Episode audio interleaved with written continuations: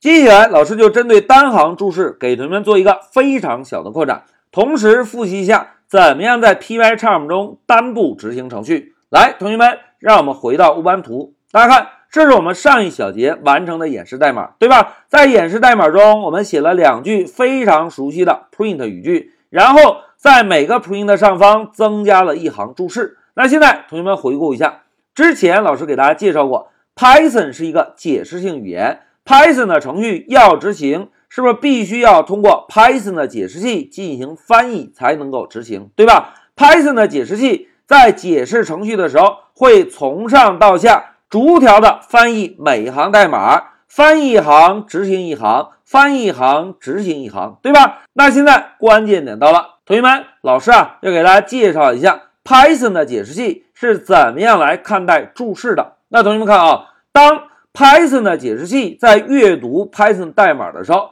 一旦发现出现了井号，那么就认为井号右边的文字全部都是说明性的文字。Python 的解释器会直接越过这一行注释代码，来解释注释代码下一条语句。哎，那怎么样验证老师的说法呢？同学们，这就要涉及到我们之前学习过的单步执行代码。那现在老师问大家，同学们。怎么样单步执行代码啊？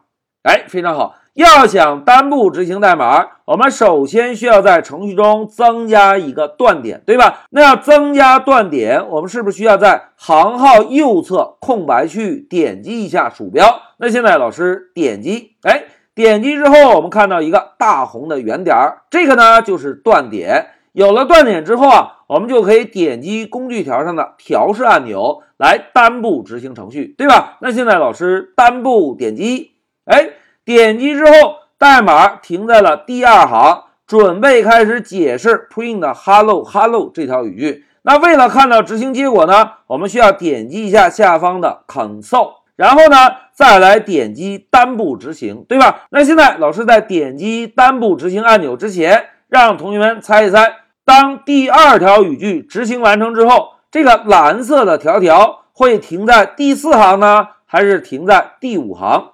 大家可以猜一猜。现在老师来点击单步，注意点击，哎，同学们看，点击之后，蓝色的条条直接切换到了第五行，有在第四行停下吗？